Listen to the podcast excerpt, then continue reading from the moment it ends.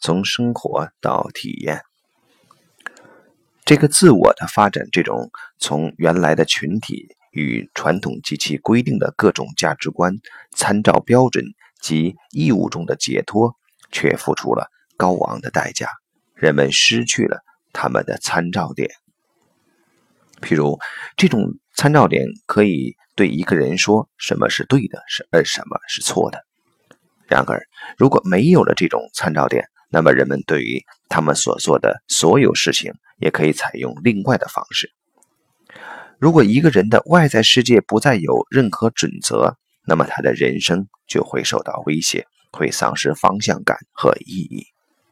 因为方向感和意义是以一种参照标准为前提的。通常我会将自己的方向定位在某些在我自己之外的东西上，要不然我会只围绕着自己打转。同样，意义只能在与某些其他的事或其他的人有关时才能体现出来。如果我自己成为了唯一的标准，那么哪里还有可能存在超越自我的意义呢？我又能够在哪里找到一个方向呢？或许在自己的孩子们中间可以寻找到意义，只要他们仍然还待在家里面。但如果他们为了追寻自己的人生而离开了他们的原生家庭，直到今天他们也经常生活的离家非常之远，那么就是这样的意义也同样会随着时间的流逝而最终丧失掉。然后仍然保留下来的，一旦你的眼光还未越过第三阶段看出去，便是尽可能多的从生命中索取。其意义在于尽可能多地在生命中去体验，或者更为尖锐的表达是消费尽可能多的人生经历。生命将在意识的第三阶段走向消费。并非是因为这个邪恶的消费社会或者资本主义的逻辑，而是因为这是与意识发展的内在逻辑相应的。正是现代社会向我们提供了这些积累经验。如果是在传统社会当中，人们只是简单的过着他的生活而已，而这样的情形在第三阶段则转变成了体验。只是生活本身已不再足够，我们必须还要去体验。所以，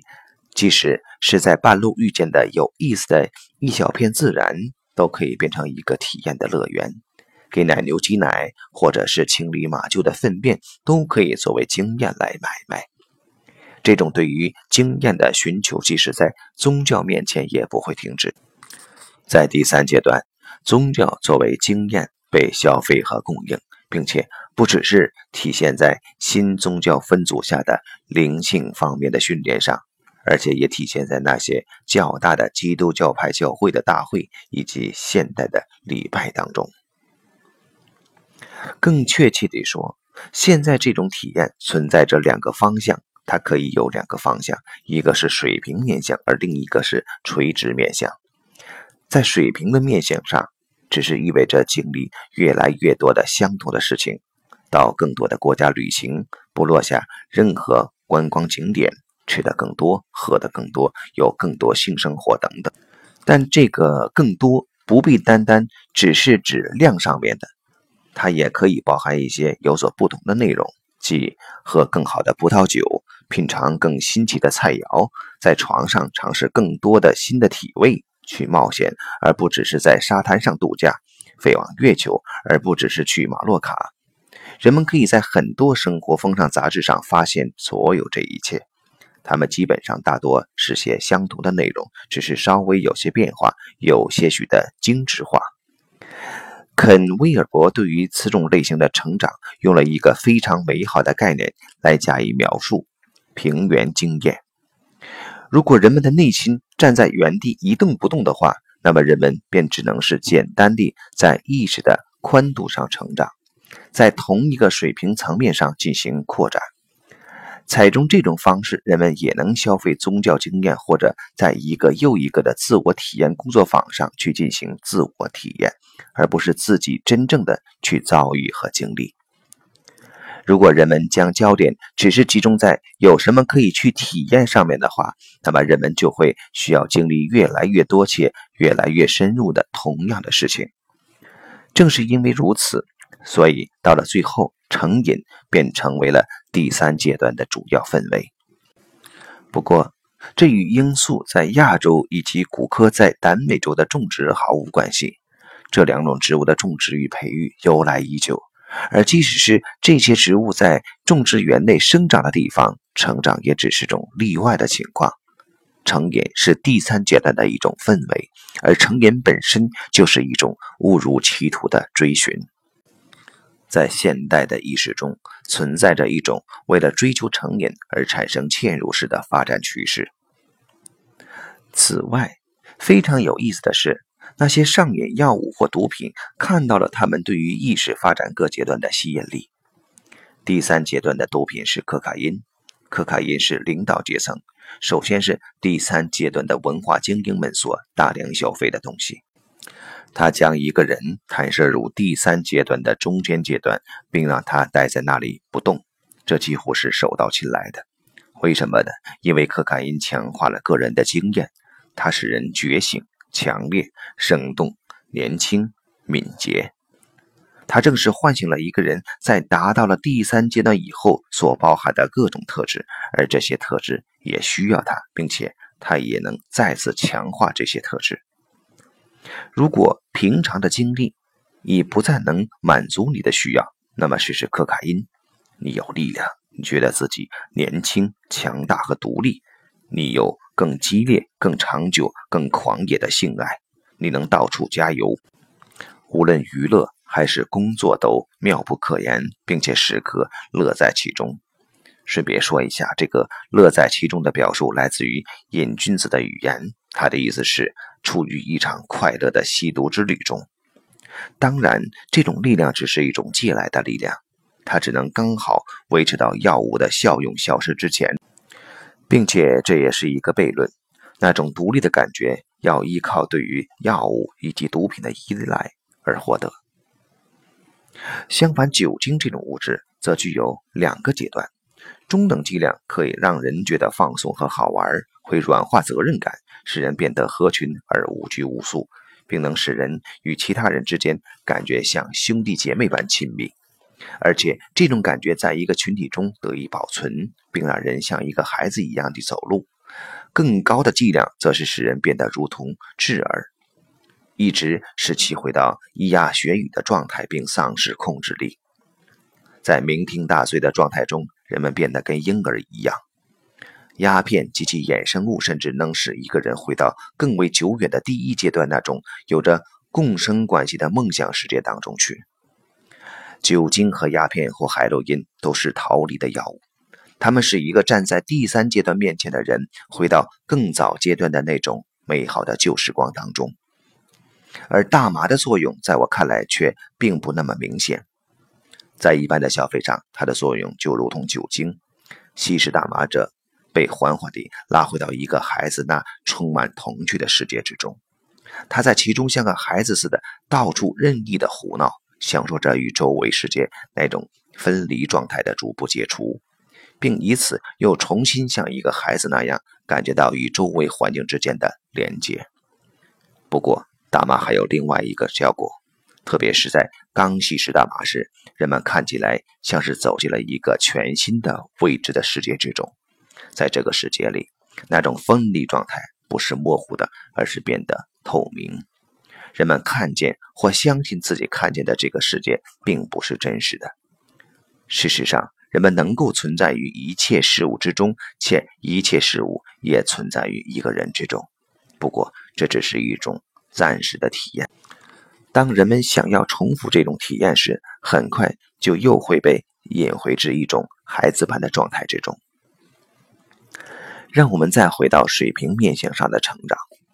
当然，水平面上上的成长也有它积极的一面。首先是在技术进步的层面上，当水从管子里流出来，电从插座中即可得到。即使是冬天，房间里也是暖和的，并且在暴风雨中依然稳固。从 A 地到 B 地不再需要经过好几个月的长途跋涉，而只是需要几周或者几天，甚至几个小时就可以到达。所有这些都是在水平面相上所获得的成长之无可争辩的益处。那些对于所取得的此类进步并不肯定，而宁愿列举出水平面相发展阴影面的人们，他们也每天都在利用上面所提到的各种益处。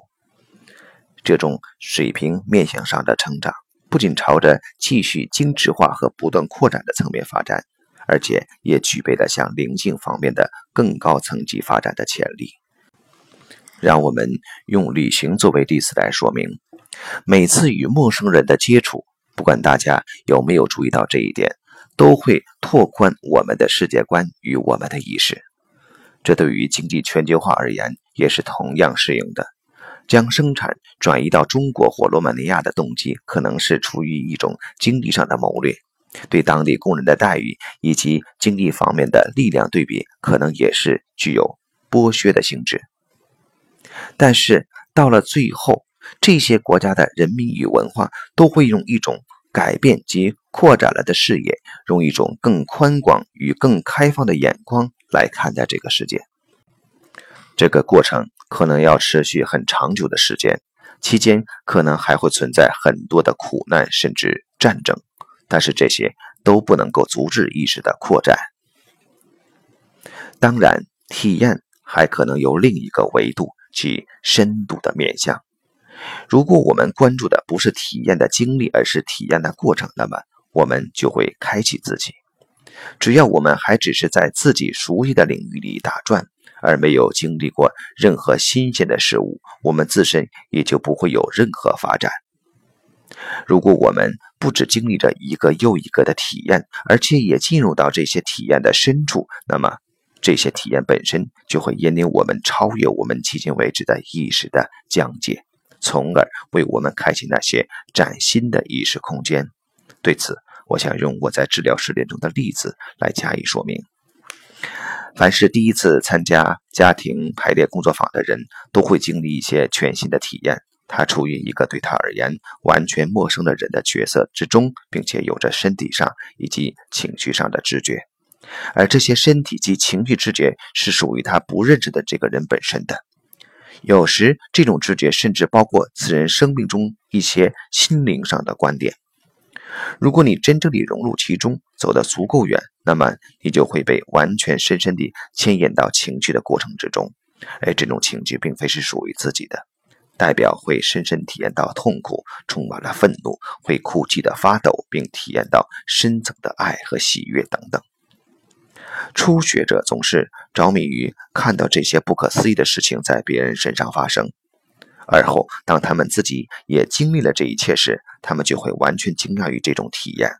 但是，在他自己的世界中，却并没有真正经历过这些体验。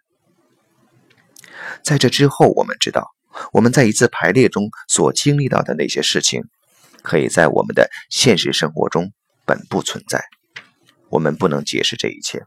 它不仅超越了我们个人知识的水平，而且也超越了集体知识以及我们意识的界限。因为正如可能发生的那样，一个完全为自己而独立存在的自主的个体，与另一个他不认识且没有任何有关他信息的自主的个体之间，以某种方式相互连接。这种连接上升到了一种感觉、思想以及有时甚至是语言的那种广泛的身份。认同的层面上，而且有时还会和已经过世几十年的人之间产生这种连接。这一切要怎样才能发生？譬如某人在一个他完全不认识的女人的角色之中，感觉到她的孩子不是为她的丈夫所生，而是为一个秘密的情人所生的；或者另一个女人曾经有过两次流产的经历；或者在一个家庭中曾经有一个死产婴儿。而这些事情从未被提及过，但却在对母亲的询问中得以证实。这与那种自主的个人的想法，以及同样与我们只能通过信息过程及交流过程相互交换思想的想法是相矛盾的。这其实说，我们在一次家庭排列中所经历的，与我们现代的开明的意识相矛盾。如果我现在有一种这样的经历，这个本来不可能存在的经历，而我认真地看待这个经历，那么就会对我现在的意识产生一种内在的压力，从而使现在的意识得到扩展。这种压力越大，我对一种快速解释的寻求机会就越少。或许当事人就会更关注其他那些并不符合常规模式的体验，并为此逐渐的变得更加敞开。认清第三阶段的意识，也只是一个阶段而已。在其后面还会有更为宽广的意识阶段为我们逐一展开。这种从生活的模式向体验的模式的过渡，其实也是相当矛盾的。一方面，生活失去了它清晰的意向及方向，并且产生了只是围绕着自己打转，并由此而失去生命意义的趋势。然而，这种趋势。通过消费的麻醉效果以及出现的现代社会的画面而得到了加强。另一方面，那种想要拥有更宽广体验的狂热欲望也产生了一种内在的动力。这种内在动力会驱使自己追逐这种体验，并由此清楚地加速自身意识的发展。如果我们观察到了这些已经发生变化的感觉和时代的意义。我们便也能看到上述的种种。